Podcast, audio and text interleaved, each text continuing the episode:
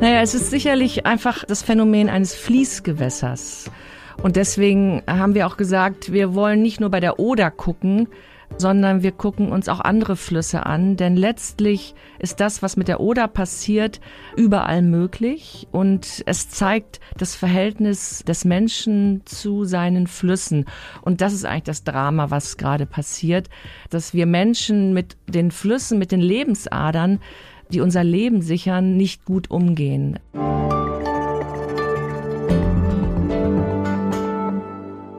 Vor etwas mehr als zwei Wochen, am 9. August, wurden in der Oder die ersten Fische entdeckt, die tot auf dem Wasser schwammen. Mittlerweile ist klar, das hier ist eine riesige Umweltkatastrophe. Der Fluss ist vergiftet, die Fische ersticken darin, Muscheln und Insektenlarven sterben. Die Schuld daran tragen wir Menschen. Das steht schon mal fest. Über das Ausmaß dessen, was wir den Flüssen antun, darüber schreiben in dieser Woche eine Gruppe von Autorinnen.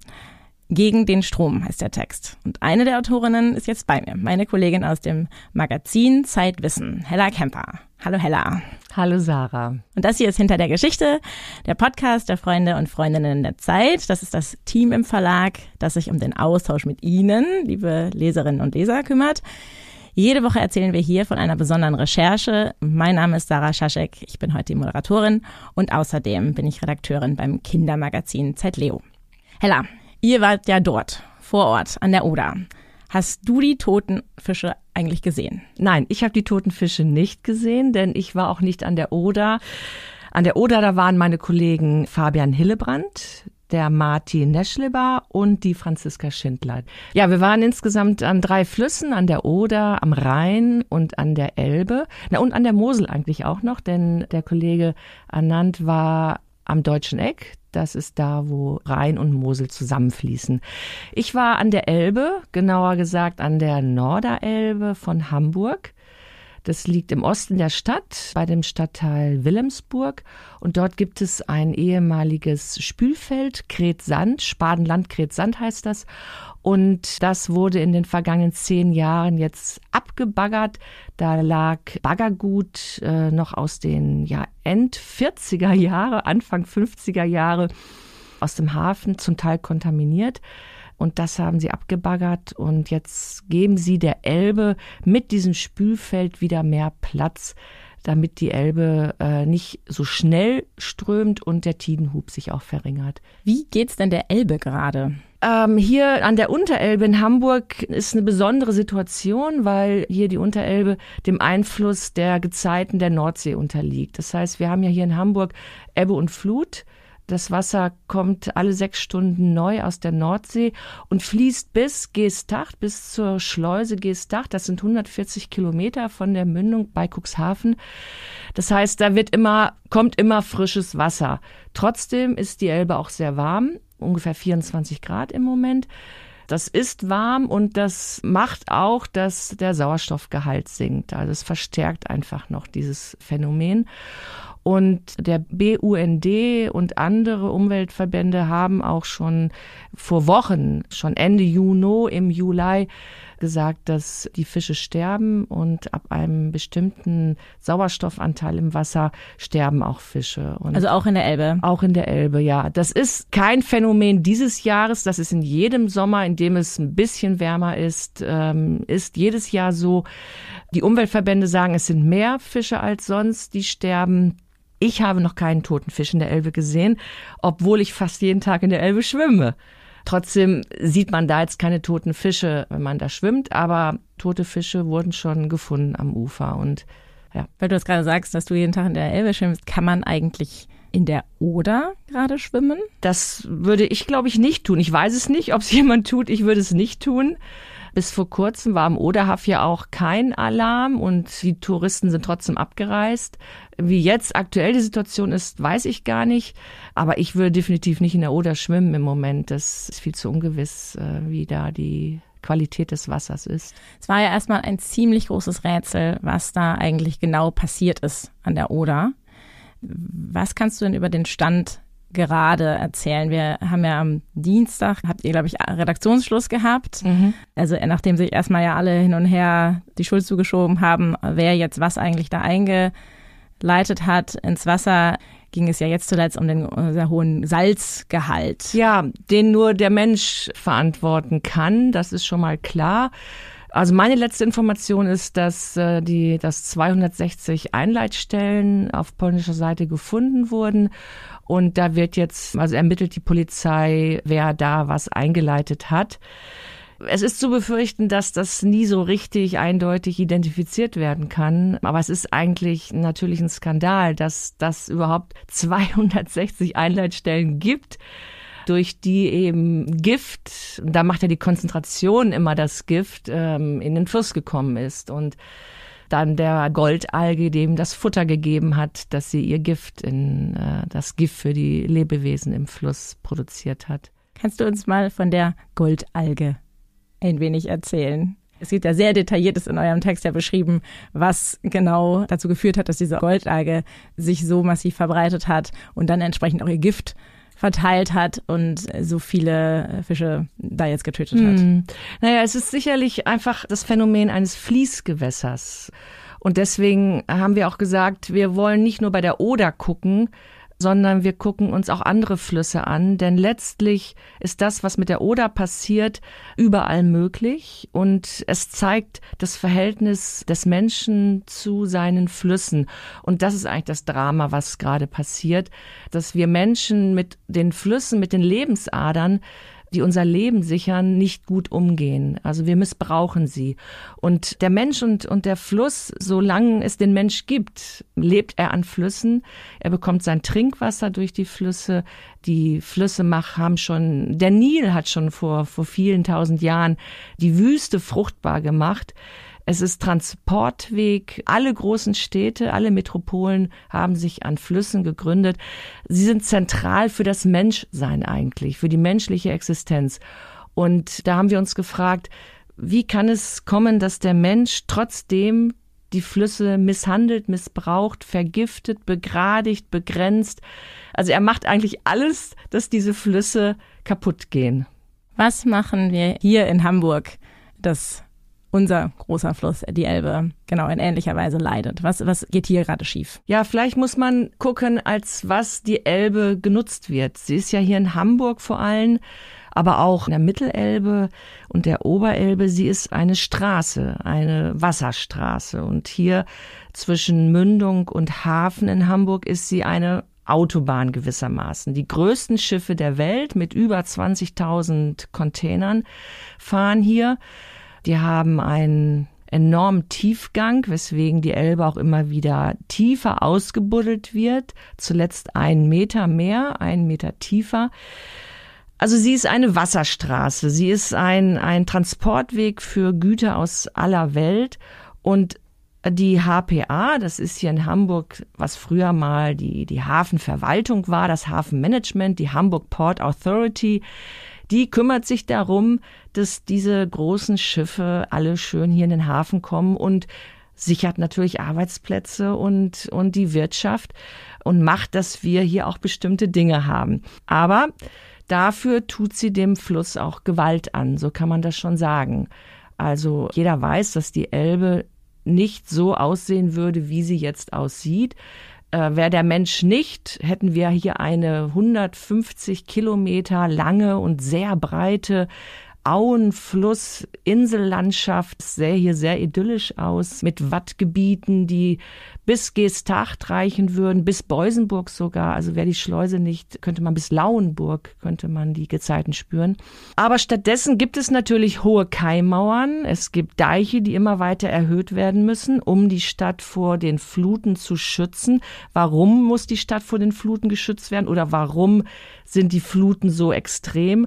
Ja, weil für die Hafenwirtschaft, für die Schiffe der Fluss schneller gemacht wurde. Jetzt ist das Problem, dass er zu schnell geworden ist, dass die Flut zu schnell aufläuft und die Ebbe zu langsam abläuft.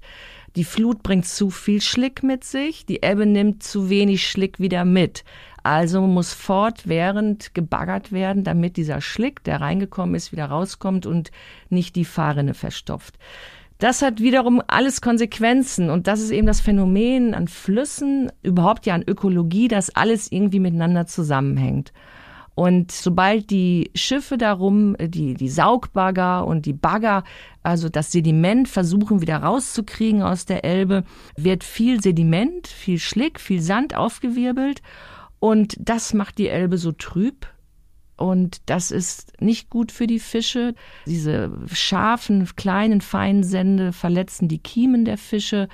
Und das Wasser wird zu trüb, sodass beispielsweise die Algen keine Photosynthese mehr betreiben können. Es ist zu dunkel. Das heißt, sie sterben ab, sie sinken zu Boden und dort werden sie von Bakterien verarbeitet und die wiederum verbrauchen dabei auch wieder Sauerstoff. Es ist also ein, ein Teufelskreislauf äh, mit immer weniger Sauerstoff, der natürlich letzten Endes zum Tod auch der Fische führt und ganz im Extremfall weitergedacht den Fluss auch zum Kippen bringt. Aber da sind wir eben hier in, in Hamburg in der guten Situation, dass wir die Gezeiten haben und immer wieder Frischwasser von der Nordsee bekommen. Anders natürlich in der Mittelelbe, anders als am deutschen Eck beim Rhein zum Beispiel, anders auch bei der Oder zum Beispiel auf Höhe von Frankfurt. Das heißt, jeder Fluss ist anders, funktioniert anders und gleichzeitig sind sie ja von ähnlichen Einflüssen, menschlichen Einflüssen, leiden sie darunter. Ja. In eurem Text schreibt ihr ja auch sehr ausführlich, dass es sozusagen einerseits die wirtschaftlichen Dinge sind, also dass die Transportwege zwar gut funktionieren, andererseits ein großer Einfluss der Klimawandel ist.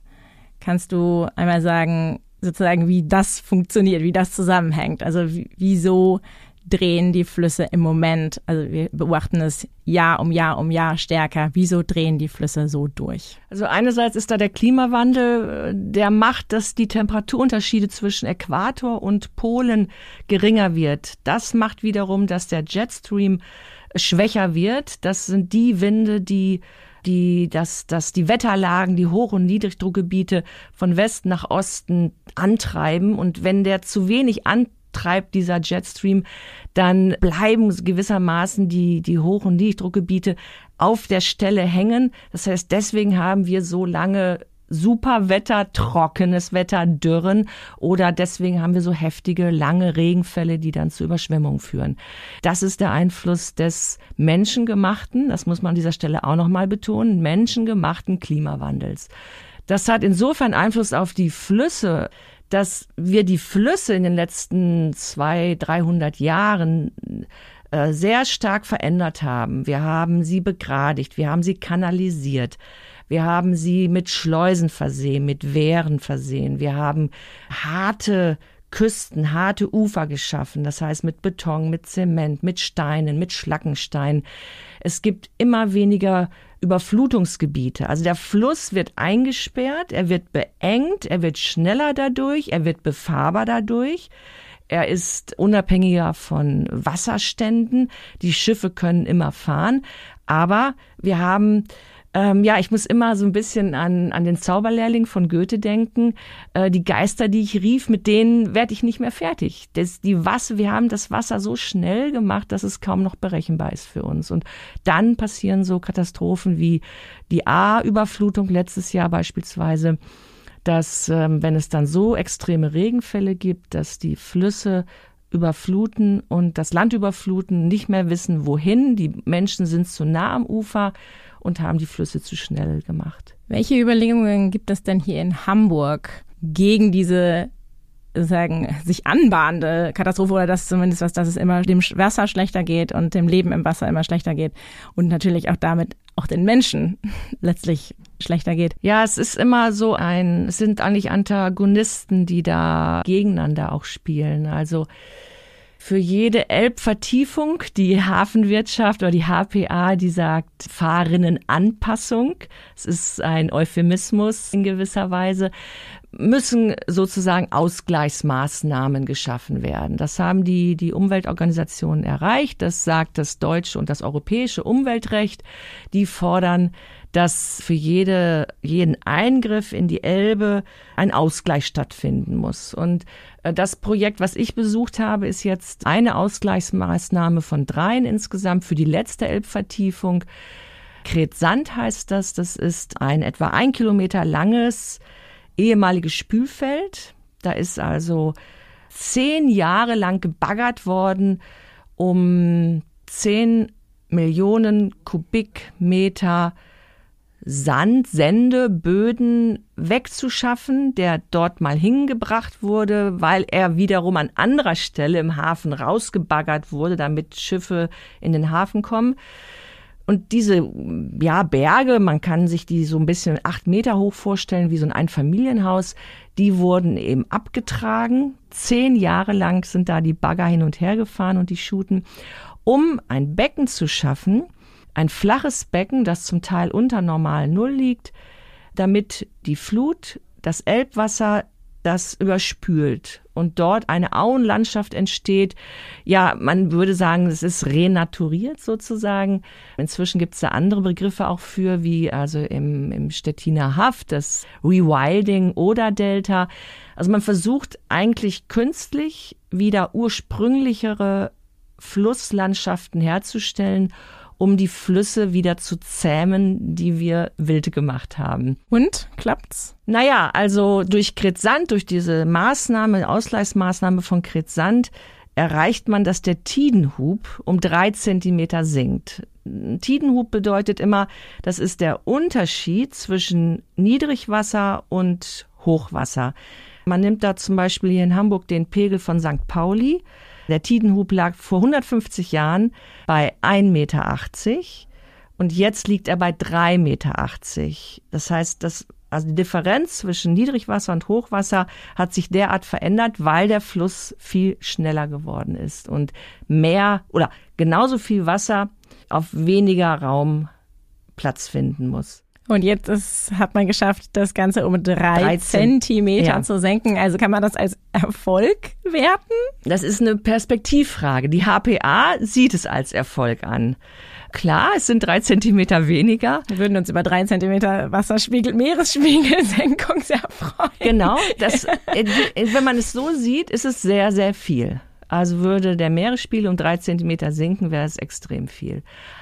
Aber es wirkt natürlich auch wie eine Sisyphusarbeit. Und wenn man auch bedenkt, dass es zehn Jahre gedauert hat und, und viele Millionen Euro gekostet hat, dann fragt man sich schon, wie sinnvoll ist das? Wie sieht ein gesunder Fluss aus und wie funktioniert er? Das ist eine sehr große Frage. Weil wir so viel ähm, über kranke Flüsse gerade sprechen und man diese Bilder sieht, äh, von diesen, dieser Plörre, diesen Rinnsalen, die da durchfließen, von Salzgehalt, der steigt, von Giften, die sich verbreiten. Was kann ein gesunder Fluss und wie können sich vielleicht auch die Flüsse selber helfen? Also Flüsse haben einen großen Vorteil. Sie fließen.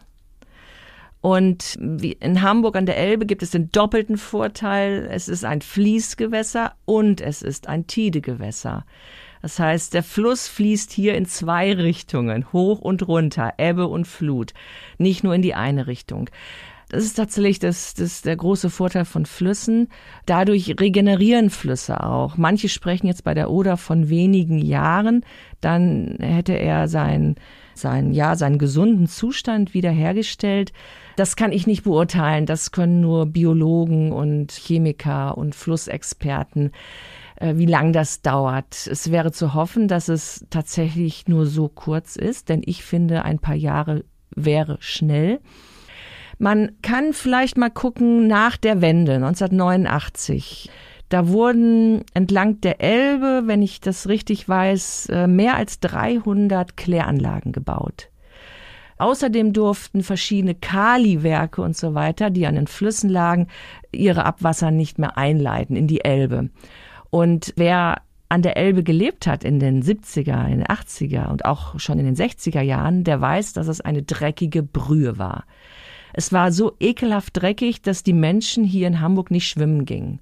Und ich habe oft mit alten Leuten gesprochen, die mir erzählt haben, wie das war hier in Hamburg in dieser Zeit. Es war so dreckig, dass du nicht, noch nicht mal mit den Füßen ins Wasser gehen wolltest. Das hat sich dann mit der Wende ganz schnell verändert. Klärwerke wurden gebaut, Einleitungen wurden verboten und du konntest innerhalb von wenigen Jahren war die Elbe ein sauberer Fluss geworden. Das zeigt diese wunderbaren Regenerationskräfte eines Flusses, wenn man ihn denn lässt und wenn man ihn nicht vergiftet äh, mit menschlichen Einflüssen im wahrsten Sinne des Wortes so dass die Elbe jetzt beispielsweise Badegewässerqualität hat. Also es gibt die Wasserrahmenrichtlinie, die den ökologischen Zustand von Flüssen misst, aber es gibt auch Parameter, die sagen, wann ein Gewässer ein Badegewässer ist. Und tatsächlich die Elbe entspricht diesen Badegewässerrichtlinien, darf aber nicht als Badegewässer ausgeschrieben werden, weil sie ein Fließgewässer und ein Tidegewässer ist. Das heißt, die Qualität des Wassers verändert sich fortlaufend überall. Und darum kannst du nicht sagen, ja, jetzt ist es gerade gut genug, aber in einer Minute später ist es schon wieder schlecht. Also dieses Beispiel der Elbe nach der Wende lässt einen hoffen, dass die Oder was ähnliches schaffen kann. Wenn also die Einleitungen gestoppt sind, was wir natürlich alle hoffen, was wir aber nicht, auch nicht wirklich wissen, und wenn die nicht wieder beginnen, ist zu hoffen, dass der Fluss diese unglaubliche Kraft aufbringen kann, dass er sich selbst regeneriert. Wir Menschen können da eigentlich nur zugucken und hoffen.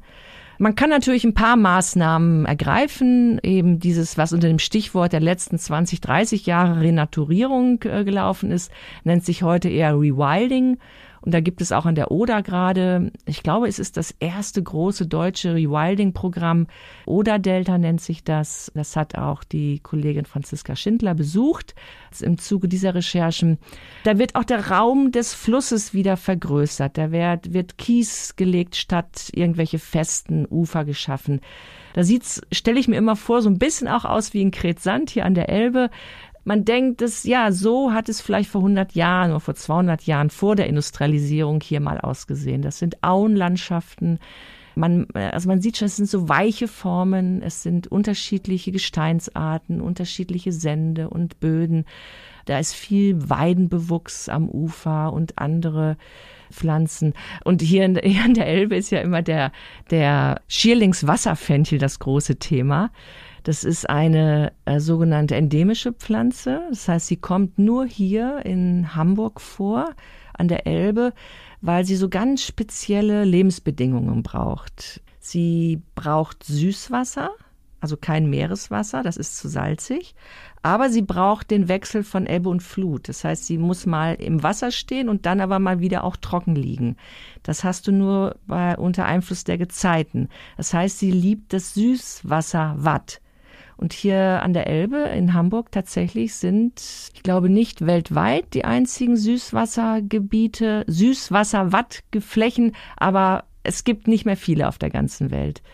Und ähm, durch die Elbvertiefung, auch die letzte Elbvertiefung, ist das Wasser schneller geworden, das Elbwasser, und die Flut bringt das salzige Wasser weiter nach Hamburg rein, weiter flussaufwärts. Das heißt auch in die Gebiete, wo der Schierlingswasserfenchel gewachsen wächst oder gewachsen ist. Und weil es ihm zu salzig ist, ist er eingegangen.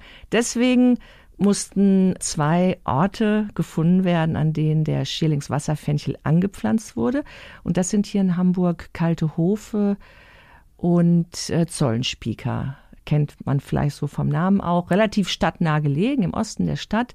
Dort wurde er richtig mit, so hat mir die Pressefrau vom HPA das erzählt, die wurden dort wirklich in Töpfen gewissermaßen hingebracht und eingepflanzt. Hab mir so ein bisschen vorgestellt, wie bei mir im Vorgarten vielleicht. Und er scheint es anzunehmen. Und in Kretsand hat sich der Schillingswasserfenchel sogar von alleine wieder angesiedelt. Das kann man schon als Erfolg bezeichnen, aber klingt ja auch so ein bisschen schräg, oder? Ähm, eine Pflanzenart, eine endemische Pflanzenart, die so ganz besonders ist, für die so einen großen Aufwand zu betreiben. Ja, ist nötig, aber es zeigt eben, welche extremen Auswirkungen menschliche Einflüsse auf den Fluss haben. Und das sieht man jetzt eben auch an der Oder. Das sind Einflüsse, Einflüsse, es ist im, im, doppelten Sinn zu verstehen, machen alles kaputt innerhalb kürzester Zeit und es braucht sehr, sehr lange, bis der Fluss aus eigener Kraft äh, sich wieder regenerieren kann. Und wir Menschen müssen alles tun, um das zu fördern. Für heute, es geht ja um das genau Verhältnis Mensch und Fluss und ich würde ganz gerne nochmal persönliche letzte Frage stellen. Was ist denn dein schönstes Erlebnis mit einem Fluss gewesen?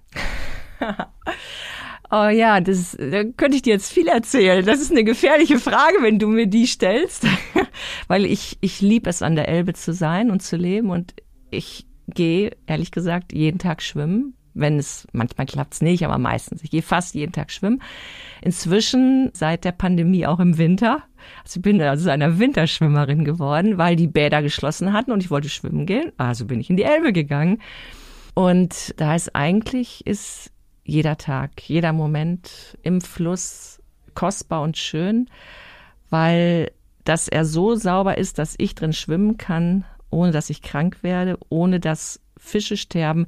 Das ist, wie wir jetzt nochmal sehen, so kostbar, dass ja, man das gar nicht groß und hoch genug schätzen kann, wie, wie schön das ist. Und ja, ein Erlebnis fällt mir trotzdem ein, wenn ich das noch schildern darf, weil das ist einfach deswegen schön, weil ich einmal einem kleinen Kind das Leben gerettet habe in der Elbe. Und deswegen, das will ich auch deswegen erzählen, weil es ist natürlich toll, in der Elbe zu schwimmen, aber ich warne immer davor, es ist auch gefährlich. Also es sei bei dieser Warnung hier belassen, aber ich, ich das war ein paar, vor ein paar Jahren, da waren zwei kleinere Kinder am Elbstrand und planschten so im ganz seichten Wasser. Aber wir wissen ja inzwischen, die Elbe ist ein Tidegewässer und es war auflaufend Wasser. Das heißt, der Wasserstand stieg. Und irgendwann saßen diese beiden kleinen Kinder, vielleicht äh, ja zwei, drei Jahre und der andere fünf, sechs Jahre alt, in brusttiefem Wasser schon.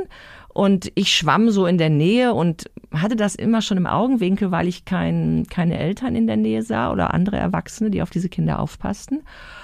Und plötzlich sah ich, wie der kleinere von beiden im Wasser schwamm und den Kopf so im, im Genick hatte und mit seinem kleinen Mündchen nach Luft schnappte. Und dann war ich in zwei, drei Kraulzügen bei ihm und habe ihn wirklich an den Haaren aus dem Wasser gezogen und auf den Arm genommen und aus dem Wasser getragen. Dieses kleine Kind wäre innerhalb von Sekunden nicht mehr zu sehen gewesen. Und durch die Strömung wäre er auch sofort an anderer Stelle gewesen. Ich hätte ihn auch nicht mehr gesehen und nicht mehr zu fassen bekommen, obwohl ich ein paar Meter neben ihm war. Und habe ich ihn rausgetragen und er fing an zu schreien, weil eine fremde Frau ihn auf dem Arm hatte. Ja, das ist natürlich ein schönes Erlebnis. Danke, lieber Hella, dass du hier warst und uns mit an die Elbe genommen hast. Und ich danke auch allen Zuhörerinnen und Zuhörern, dass sie dabei waren. Es ist ja immer noch heiß. Ich würde sagen, gehen Sie schwimmen, solange Sie können. Bis nächste Woche.